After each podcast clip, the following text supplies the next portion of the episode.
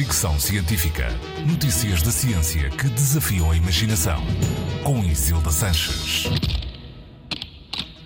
Hoje falo de café e como o seu desperdício pode ser usado na construção de edifícios, ao mesmo tempo que ajuda a resolver problemas ambientais. Cientistas australianos desenvolveram um tipo de cimento 30% mais forte do que o cimento normal, graças ao uso de borras de café na mistura.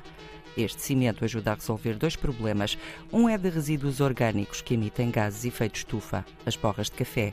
O outro também tem a ver com a preservação ambiental, uma vez que o uso destes desperdícios de café, como aditivo no cimento, contribui para a diminuição da extração de areia de leitos de mar e rios.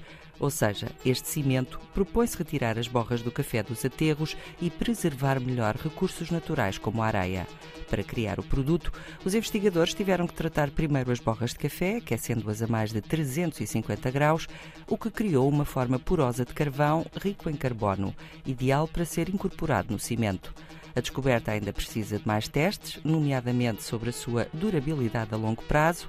No imediato, os cientistas querem testar o comportamento do cimento em ciclos de congelamento e descongelamento para analisar a sua capacidade de absorção de água, resistência a abrasões e desgaste.